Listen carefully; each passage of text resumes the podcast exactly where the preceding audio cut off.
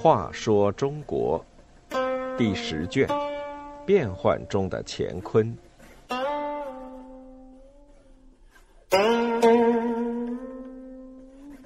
四十二，宦官贤才。张承业为李存勖管理国家金库恪尽职守，李存勖却对他心怀不满。大唐昭宗时，朱温诛杀宦官，下令各地节度使把离京在外的宦官也都杀了。但晋王李克用却用一个囚徒冒充张承业加以斩首。把真的张承业藏在胡律寺保护下来。昭宗死后，李克用又启用了张承业，因此张承业对李克用忠心耿耿。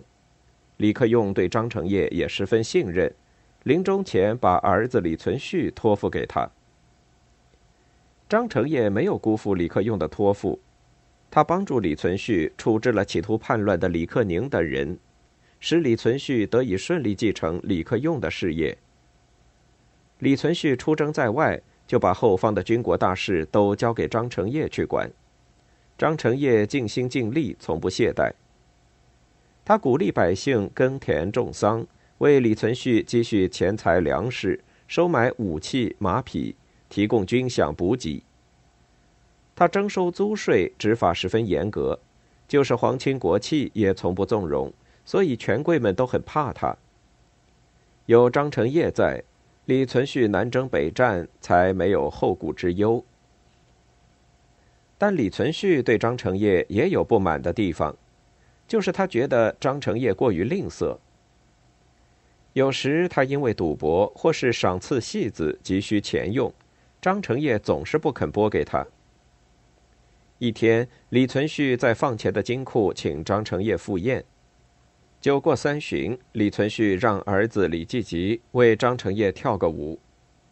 按唐代的风俗，看人跳舞要用金钱或其他东西作为礼物相赠。李继吉舞罢，张承业也照例送给他一条宝带和一匹骏马。李存勖指着金库的钱柜，叫着李继吉的小名，对张承业说：“何哥缺钱用，你就送他一柜不行吗？”宝带和马能值多少呢？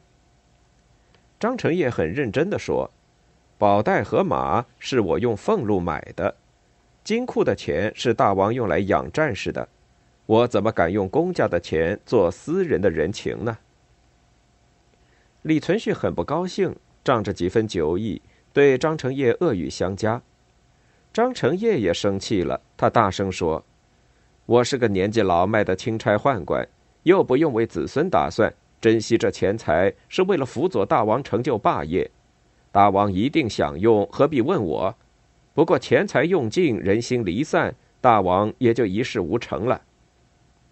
李存勖听他出言不逊，不禁大怒，转身向随从索取佩剑。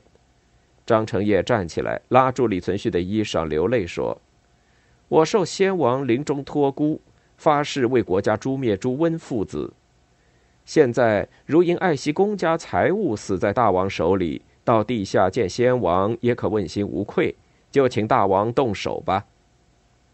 大臣严宝在一旁要掰开张承业的手，命他退下。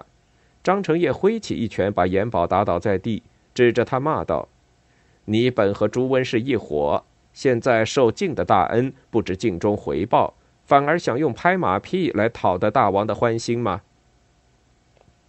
这时，后宫李存勖的母亲曹太夫人听到消息，急忙派人来唤李存勖，这场风波才平息下来。第二天，曹夫人带了李存勖，特意到张承业家里去道歉，加以慰问。后来，李存勖要加封张承业为燕国公，张承业坚决推辞不受，终身只受唐王朝尚在时加给自己的官衔。当李存勖准备称帝时，张承业又极力劝阻，李存勖不听，张承业十分伤心，绝食而亡，终年七十七岁。